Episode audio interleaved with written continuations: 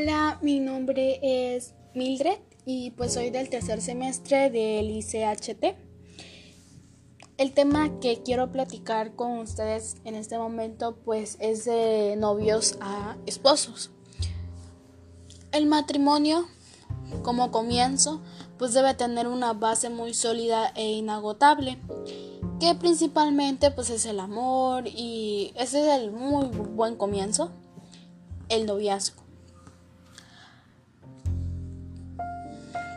A veces los varones tienen tratos afectivos con una o más jóvenes de su edad, mayores, menores, no importa el rasgo físico, pues no es prioridad, pues porque el joven no piensa mucho en la edad de ellas.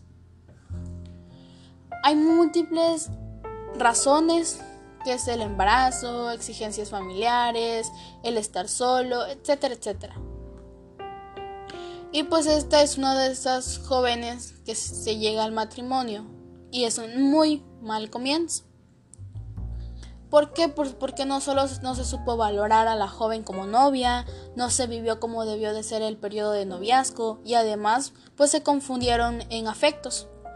Porque está el amor de novios y existe la atracción sexual.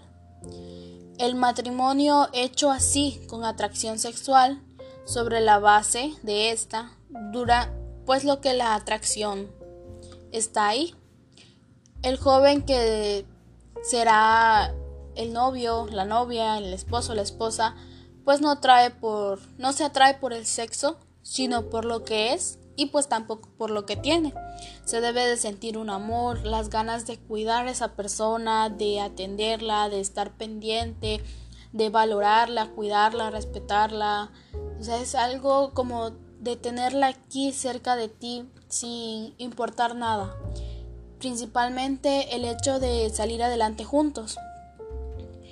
Y pues la futura esposa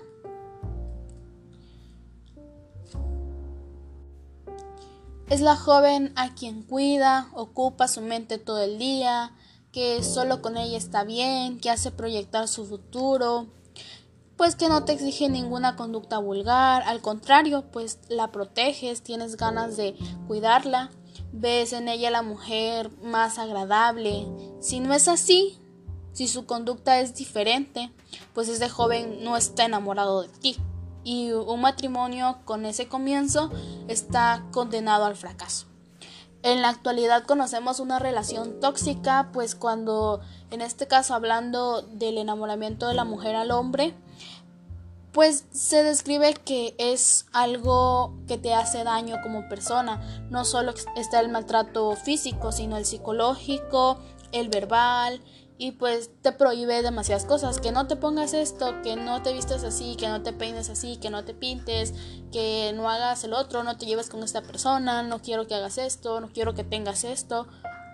O sea, son cosas que van influyendo sin darnos cuenta en un noviazgo que estamos permitiendo como mujer y que son cosas incorrectas, aunque nosotros quisiéramos verlas bien, no está bien.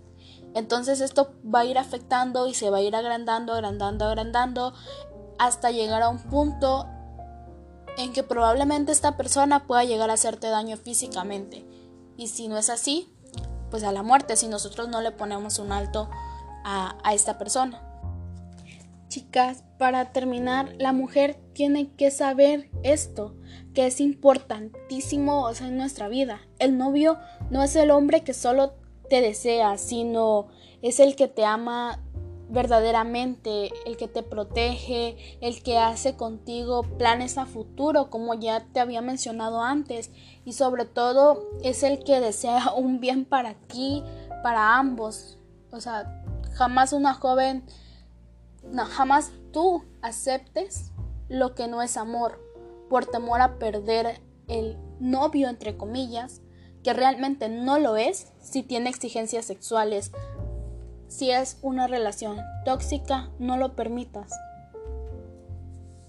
Pide siempre la protección de la Santísima Virgen, que ella como mujer, como madre, como esposa, siempre va a estar ahí Pide que te cubra con su santísimo manto, que te ilumine cada día para que tú también como novia saques a flote la relación.